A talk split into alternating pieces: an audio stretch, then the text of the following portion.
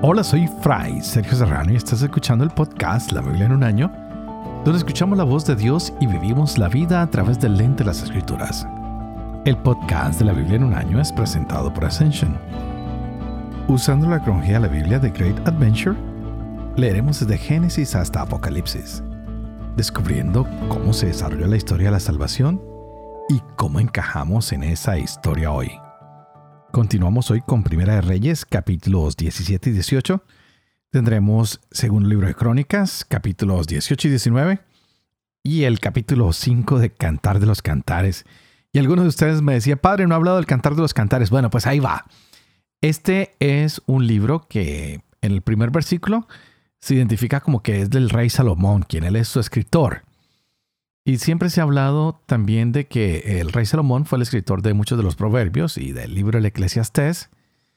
Y se dice que esta no es una historia en sí, es como una canción. Pues se habla de que Salomón escribió ah, muchas cosas. Lo, leíamos en el ah, libro de Reyes en el capítulo 4, en el versículo 32. Veamos cómo él compuso muchos ah, proverbios, como 3.000, y sus cantares fueron muchos más. Así que se registran todos estos temas que pertenecen a él y es um, un poema parabólico donde hay interpretación, donde ah, hay que buscar cuál es el sentido y el origen de todo esto. Y para eso Jerónimo y San Jerónimo decían que, bueno, que eh, en los tiempos antiguos no dejaban a que los jóvenes leyeran por su cantidad de sensualidad, que este libro ofrece, ¿no? Pero por otro lado, el cantar de los cantares como una obra poética nos muestra el amor de el esposo y la esposa, donde se puede hablar un poco del amor que Dios tiene por su iglesia. Y como hay un escenario de mucho drama que se da en Jerusalén, y algunas escenas parece que fueran de hace mucho tiempo. Pero es, interesante toda esta afinidad entre el esposo y la esposa que se quieren encontrar, que se quieren amar.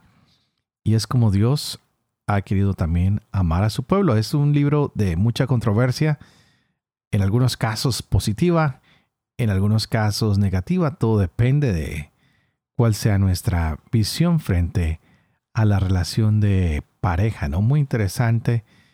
Y no sé si les llama la atención, pero seguiremos leyéndolo.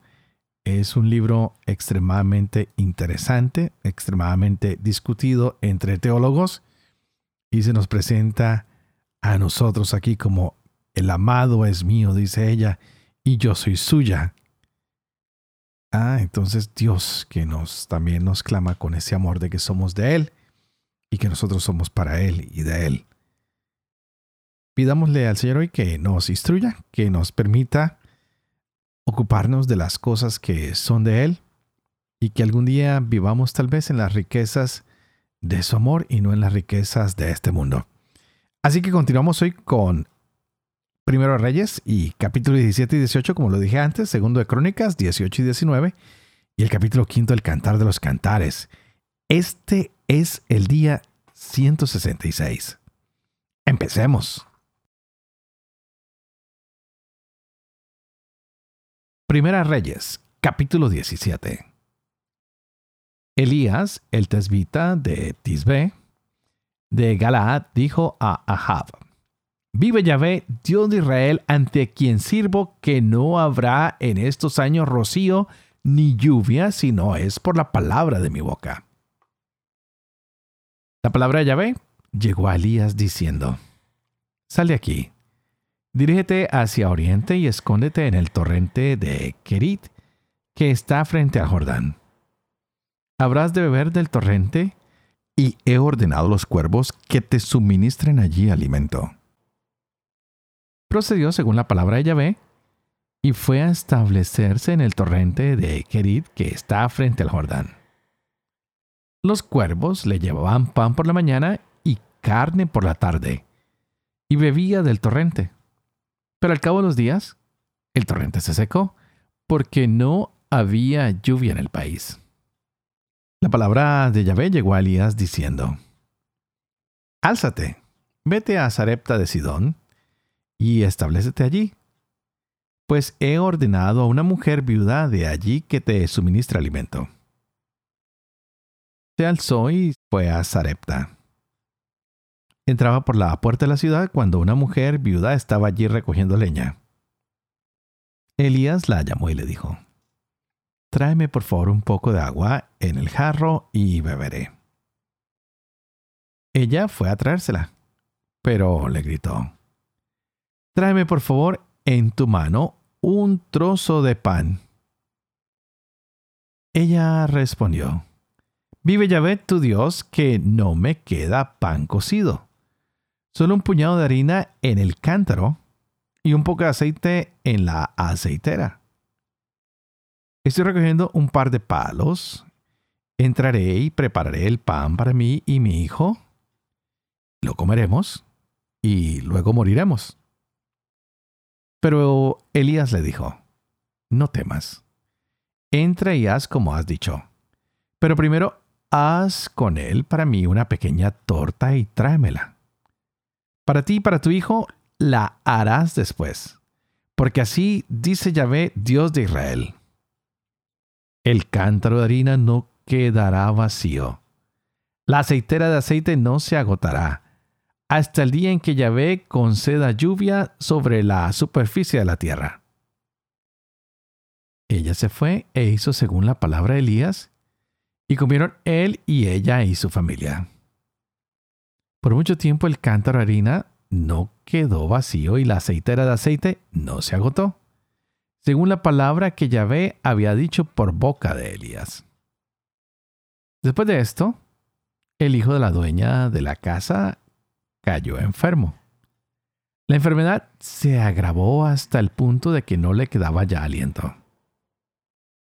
Entonces ella dijo a Elías, ¿Se acabó todo entre tú y yo, hombre de Dios? Has venido a recordarme mis faltas y a causar la muerte de mi hijo.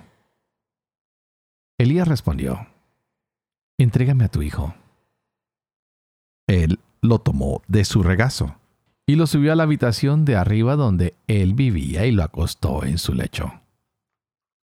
Luego clamó a Yahvé diciendo, Yahvé, Dios mío, vas a hacer mal también a la viuda que me hospeda, causando la muerte de su hijo? Se tendió tres veces sobre el niño y gritó a Yahvé. Yahvé, Dios mío, que vuelva la vida de este niño a su cuerpo. Yahvé escuchó el grito de Elías y volvió la vida del niño a su cuerpo y revivió. Elías tomó al niño, lo bajó de la habitación de arriba al interior de la casa y lo entregó a su madre. Dijo Elías, Mira, tu hijo está vivo. La mujer dijo a Elías, Ahora sé que eres un hombre de Dios y que la palabra de Yahvé está de verdad en tu boca. Pasado mucho tiempo, llegó la palabra de Yahvé a Elías al tercer año diciendo, Vete, déjate ver de Ahab, pues voy a conceder lluvia sobre la superficie de la tierra. Elías partió para dejarse ver de Ahab. El hambre arreciaba en Samaria. Ahab llamó a Abdías mayordomo de palacio. Abdías era profundamente temeroso de Yahvé. Cuando Jezabel exterminó a los profetas de Yahvé, Abdías había tomado a cien de ellos y los había ocultado en una cueva en dos grupos de cincuenta, alimentándolos con pan y agua. Ahab dijo a Abdías, Vete por el país, por todas las fuentes y torrentes. Tal vez encontremos hierba y vivan los caballos y mulos, y no nos quedemos con el ganado exterminado. Se repartieron el país para recorrerlo. Ahab se fue solo por un camino y Abdías solo por el otro. Estando Abdías de camino, Elías salió a su encuentro. Lo reconoció y cayó rostro en tierra y dijo, ¿Eres tú Elías, mi señor? Él respondió, Yo soy. Vete y di a tu señor, Elías está aquí. Respondió, ¿qué pecado he cometido? ¿Así entregas a tu siervo en manos de Ahab para que me mate? Vive Yahvé tu Dios, que no hay pueblo ni reino donde mi Señor no haya enviado a alguien a buscarte. Y si decían, no está aquí, hacía jurar al pueblo o al reino que no te habían encontrado. Y ahora tú dices, vete y di a tu Señor, ¿Elías está aquí? Cuando me aleje de ti, el Espíritu de Yahvé te llevará a donde yo no sepa. Entonces llego y aviso a Ahab, pero no te encuentra y me mata. Sin embargo, tu siervo es temeroso de Yahvé desde su juventud. Nadie ha hecho saber a mi señor lo que hice cuando Jezabel mató a los profetas de Yahvé, que oculté haciendo los profetas de Yahvé de 50 en 50 en una cueva y los alimenté con pan y agua? Y ahora tú me dices, ve y di a tu Señor, Elías está aquí, me matará. Elías respondió, vive Yahvé Sebaot, a quien sirvo, que hoy me haré ver de él. Abdías fue al encuentro a Ahab y le dio aviso. Ahab partió al encuentro de Elías y al verlo le dijo, ¿Eres tú ruina de Israel? Él respondió, No soy yo quien ha arruinado a Israel, sino tú y la casa de tu padre por abandonar los mandatos de Yahvé y seguir a los Baales. Pero ahora, haz un llamamiento y reúne en torno a mí a todo Israel en el monte Carmelo y especialmente a los 450 profetas de Baal que comen a la mesa de Jezabel. Ahab hizo un llamamiento entre todos los israelitas y reunió a los profetas en el monte Carmelo. Elías se acercó a todo el pueblo y dijo, ¿Hasta cuándo van a estar cojeando sobre dos muletas? Si Yahvé es el Dios, síganlo. Si Baal lo es, sigan a Baal.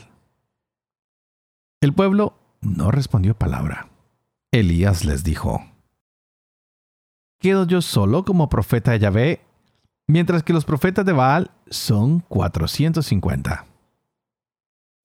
Que nos den dos novillos. Que ellos elijan uno, lo despedacen y lo acomoden sobre la leña, pero sin prenderle fuego yo prepararé el otro novillo y lo pondré sobre la leña y tampoco prenderé fuego. Ustedes clamarán invocando el nombre de su Dios. Yo clamaré invocando el nombre de Yahvé. Y el Dios que responda por el fuego, ese es el Dios. Todo el pueblo respondió, Está bien lo que propones.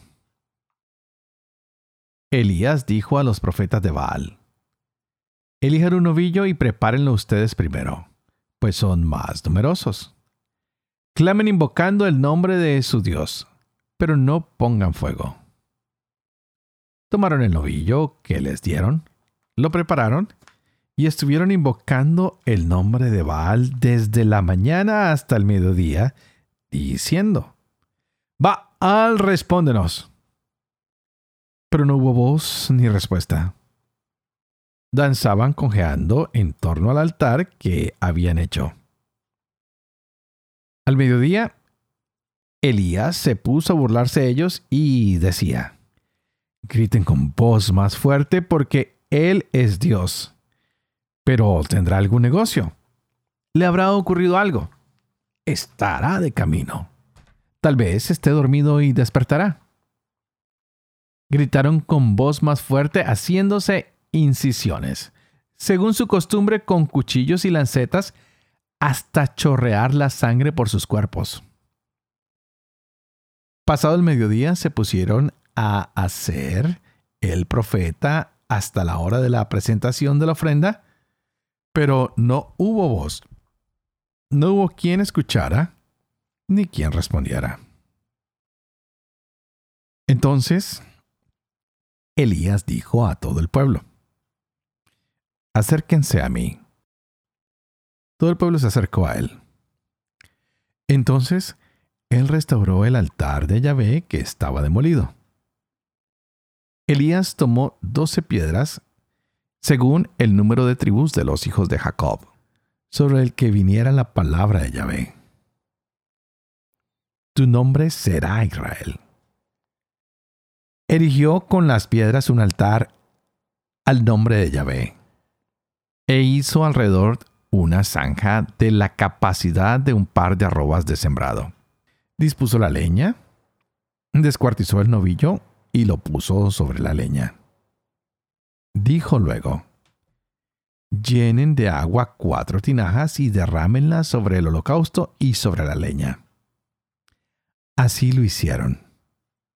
Dijo, háganlo segunda vez. Y segunda vez lo hicieron. Dijo, háganlo tercera vez. Y tercera vez lo hicieron. El agua corrió alrededor del altar e incluso la zanja se llenó de agua. A la hora de la ofrenda, el profeta Elías se acercó y dijo, Yahvé, Dios de Abraham, de Isaac y de Israel, que se reconozca hoy que tú eres Dios en Israel y que yo soy tu servidor, y que por orden tuya he obrado todas estas cosas. Respóndeme, Yahvé. Respóndeme, para que todo este pueblo sepa que tú, Yahvé, eres Dios, y que tú has convertido sus corazones. Cayó el fuego de Yahvé, que devoró el holocausto y la leña, y lamió el agua de las zanjas. Todo el pueblo lo vio. Cayeron rostro en tierra y exclamaron, Yahvé, Él es Dios. Yahvé, Él es Dios. Elías les dijo, Echen mano a los profetas de Baal, que no escape ni uno de ellos. ¿Les echaron mano? y Elías los hizo bajar al torrente de Quizón, y allí los degolló. Elías dijo a Ahab, Sube, come y bebe, porque hay ruido de mucha lluvia. Ahab subió a comer y a beber, mientras que Elías subía a la cima del Carmelo y se encorvó hacia tierra con el rostro entre las rodillas dijo a su criado, Sube y mira hacia el mar. Subió, miró y dijo, No hay nada. Él dijo, Vuelve. Y así siete veces.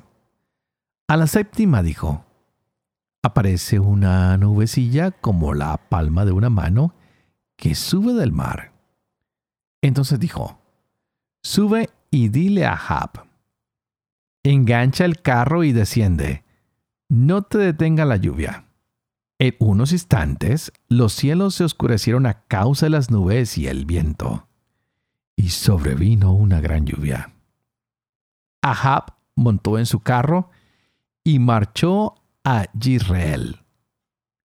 La mano de Yahvé estaba sobre Elías, que se ciñó la cintura y echó a correr delante de Ahab hasta la entrada de Israel.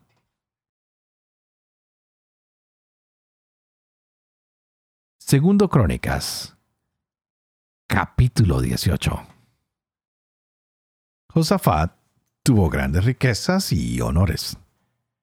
Emparentó con Ahab y al cabo de algunos años bajó a visitarlo a Samaria. Ahab sacrificó gran número de ovejas y de bueyes para él y la gente que lo acompañaba, y lo incitó a que subiera con él contra Ramot de Galaad. Dijo Ahab, rey de Israel, a Josafat, rey de Judá, ¿Vas a venir conmigo a Ramot de Galaad? Le contestó, yo haré como tú, mi pueblo como tu pueblo, mis caballos como tus caballos. Contigo estaremos en la batalla. Josafat dijo al rey de Israel, Consulta en este día la palabra de Yahvé. El rey de Israel reunió a los profetas, unos cuatrocientos hombres, y les dijo, ¿He de ir a guerrear contra Ramón de Galaad o debo desistir? Le respondieron, Sube, porque Dios la entregará en manos del rey. Pero Josafat dijo, ¿No hay aquí todavía otro profeta de Yahvé al que consultar? Dijo el rey de Israel a Josafat, hay todavía un hombre para consultar a Yahvé por su medio, pero yo lo odio, pues no me profetiza el bien sino el mal. Es Miqueas, hijo de Jimla. Dijo Josafat, no hable el rey de esa manera llamó el rey de Israel a un eunuco y le dijo, Trae enseguida a Miqueas hijo de Jimla. El rey de Israel y Josafat, rey de Judá, estaban sentados en sus tronos vestidos con sus galas en la era que se encuentra a la entrada de la puerta de Samaria, mientras todos los profetas estaban en trance ante ellos. Sedecías, hijo de Kenaana, se había hecho unos cuernos de hierro y decía, Así dice Yahvé, con estos herirás a Aram hasta acabar con ellos. Todos los profetas profetizaban del mismo modo diciendo, Sube contra Ramot de Galaad, tendrás éxito. Yahvé la entregará en manos del rey. El mensajero que había ido a llamar a Miqueas le habló diciendo: Los oráculos de los profetas a una voz son favorables al rey. Que tu oráculo sea como el de cualquiera de ellos y sea favorable lo que anuncies. Respondió Miqueas: Vive Yahvé, que lo que mi Dios me diga, eso anunciaré. Cuando llegó ante el rey, éste le preguntó: Miqueas. ¿Hemos de marchar en guerra contra Ramot de Galaad o debemos desistir? Le respondió, Sube, tendrás éxito. Yahvé la entregará en manos del rey. Pero el rey le dijo, ¿cuántas veces he de hacerte jurar que no me digas sino solo la verdad en nombre de Yahvé? Entonces él le dijo, He visto a todo Israel en desbandada por los montes como rebaño sin pastor. Yahvé ha dicho, no tienen Señor. Vuelva cada cual en paz a su casa. El rey de Israel dijo a Josafat, ¿No te dije que nunca me profetiza el bien, sino el mal? Miqueas dijo, por todo ello, escuchen la palabra de Yahvé. He visto a Yahvé sentado en su trono con todo el ejército de los cielos a su lado, a derecha e izquierda. Preguntó Yahvé, ¿quién engañará a Ahab, rey de Israel, para que suba y caiga en Ramot de Galaad? Entonces unos decían una cosa y otros otra. Entonces se adelantó el espíritu. Se puso ante Yahvé y dijo, Yo lo engañaré. Le preguntó Yahvé, ¿de qué modo? Respondió, Iré y me haré espíritu de mentira en la boca de todos sus profetas. Y Yahvé dijo, Lo engañarás y vencerás. Ve y haz lo que dices. Así pues, Yahvé ha puesto un espíritu de mentira en la boca de todos estos profetas tuyos, porque Yahvé ha predicho el mal contra ti. Entonces Sedecías, hijo de Kenaana, se acercó y dio una bofetada a Miqueas en la mejilla diciendo: ¿Por qué camino se ha ido de mí el espíritu de Yahvé para hablar contigo? Miqueas replicó: Tú mismo lo verás en el día aquel, cuando trates de esconderte en la habitación más oculta el rey de Israel sentenció: Prendan a Miqueas y entréguenselo a Amón, gobernador de la ciudad, y a Joás, hijo del rey, y les dirán: Así habla el rey. Meten a este en la cárcel y alimentenlo a pan y agua hasta que yo vuelva victorioso. Miqueas replicó: Si vuelves sano, es que no ha hablado Yahvé por mí. El rey de Israel y Josafat, rey de Judá, subieron contra Ramot de Galaad. El rey de Israel dijo a Josafat, Yo voy a disfrazarme para entrar en combate, pero tú ponte tus vestiduras. El rey de Israel se disfrazó y así entraron en combate. Ahora bien, el rey de Aram había ordenado a los jefes de sus carros, no ataquen ni a chicos ni a grandes, sino tan solo al rey de Israel. Cuando los jefes de los carros vieron a Josafat, dijeron, Seguro que este es el rey de Israel. Y lo rodearon para cargar sobre él. Pero Josafat dio el grito y Yahvé los socorrió alejándolos Dios de él. Vieron los jefes de los carros que no era el rey de Israel, dieron vuelta en su persecución. Entonces un hombre disparó su arco al azar e hirió al rey de Israel por entre las placas de la coraza. El rey dijo al auriga, Da vuelta a los caballos y sácame de la batalla, porque me siento mal. Aquel día el combate se prolongó, y el rey de Israel tuvo que ser sostenido en pie en su carro frente a los arameos hasta la tarde, y a la caída del sol murió. Cuando Josafat, rey de Judá, regresaba en paz a su casa a Jerusalén, le salió al encuentro Jehú, hijo de Hananí, el vidente y le dijo al rey Josafat, con que tú ayudas al malo y amas a los que aborrecen a Yahvé. Por esto ha caído sobre ti la cólera de Yahvé. Sin embargo, han sido halladas en ti obras buenas, porque has quitado de esta tierra los troncos sagrados y has dispuesto tu corazón para buscar a Dios residía Josafat en Jerusalén, pero volvió a visitar el pueblo desde Berseba hasta la montaña de Efraín y los convirtió a Yahvé, el Dios de sus padres.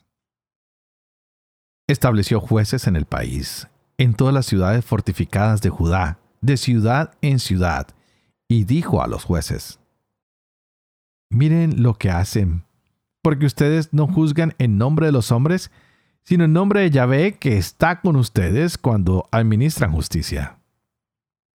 Que esté sobre ustedes el temor de Yahvé. Atiendan bien a lo que hacen, porque en Yahvé nuestro Dios no hay iniquidad ni acepción de personas ni soborno. También en Jerusalén estableció Josafat levitas, sacerdotes y cabezas de familia de Israel para la administración de la justicia de Yahvé y para los litigios.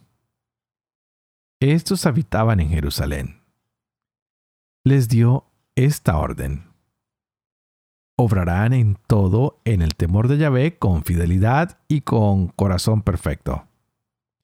En todo pleito que venga a ustedes de parte de sus hermanos, que habitan en sus ciudades, sean causas de sangre o cuestiones de la ley, de los mandamientos, decretos y sentencias, han de esclarecerlos a fin de que no se hagan culpables para con Yahvé y se encienda su ira contra ustedes y contra sus hermanos. Obrando así, no se harán culpables. Amarías, sumo sacerdote, será su jefe en todos los asuntos de Yahvé. Y Zebadías, hijo de Ismael, jefe de la casa de Judá, en todos los asuntos del rey. Los levitas les servirán de escribas. Esfuércense y manos a la obra, y esté Yahvé con quien sea bueno.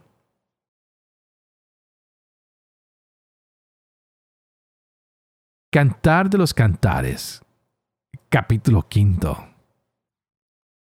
He entrado en mi huerto, hermana y novia mía, a cosechar mi mirra y mi bálsamo, a comer de mi miel y mi panal, a beber de mi vino y de mi leche. Coman amigos, beban, queridos, embriáguense.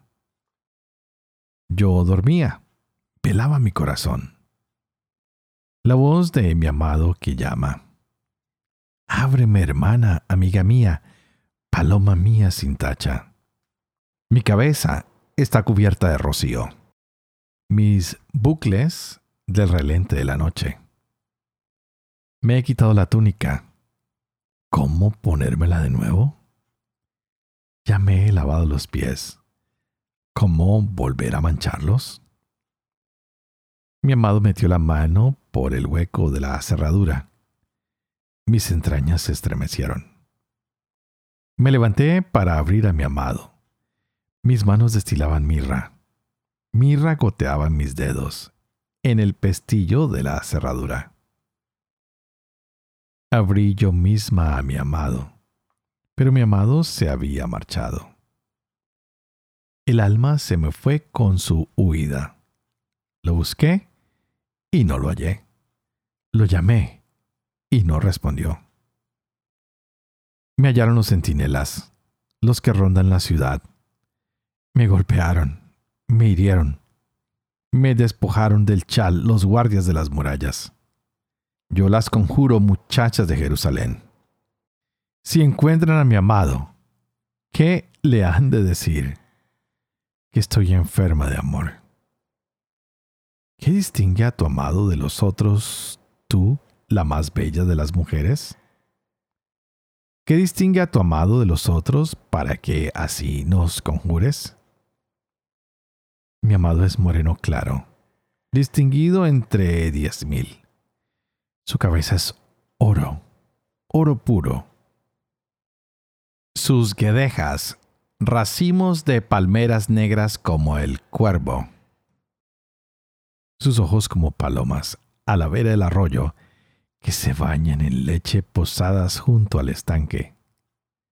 Sus mejillas eras de balsameras, macizos de perfumes. Sus labios son lirios, con mirra que fluye. Sus manos torneadas en oro, engastadas de piedras de Tarsis. Su vientre pulido marfil, todo cubierto de zafiros. Sus piernas columnas de alabastro, asentadas en basas de oro. Su porte es como el Líbano, esbelto como sus cedros. Su paladar dulcísimo, todo él un encanto. Así es mi amado, mi amigo, muchachas de Jerusalén. Padre de amor y misericordia, tú que haces elocuente la lengua de los niños, educa también la mía, e infunde en mis labios la gracia de tu bendición. Padre, Hijo y Espíritu Santo.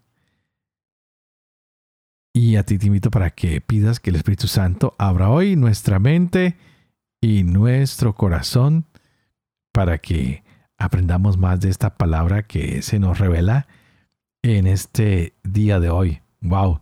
Qué capítulos los que nos han tocado. Bastante difíciles. Elías y la viuda de Sarepta. Elías que regresa para llevar a Yahvé al punto más alto, de mostrar que los Baales son una falacia. Y estos profetas pues fracasan. Y Dios responde positivamente, enérgicamente a la oración de Elías. Y es así como 450 de ellos mueren. Y una vez más, Elías vuelve a orar y llega la lluvia. ¡Wow!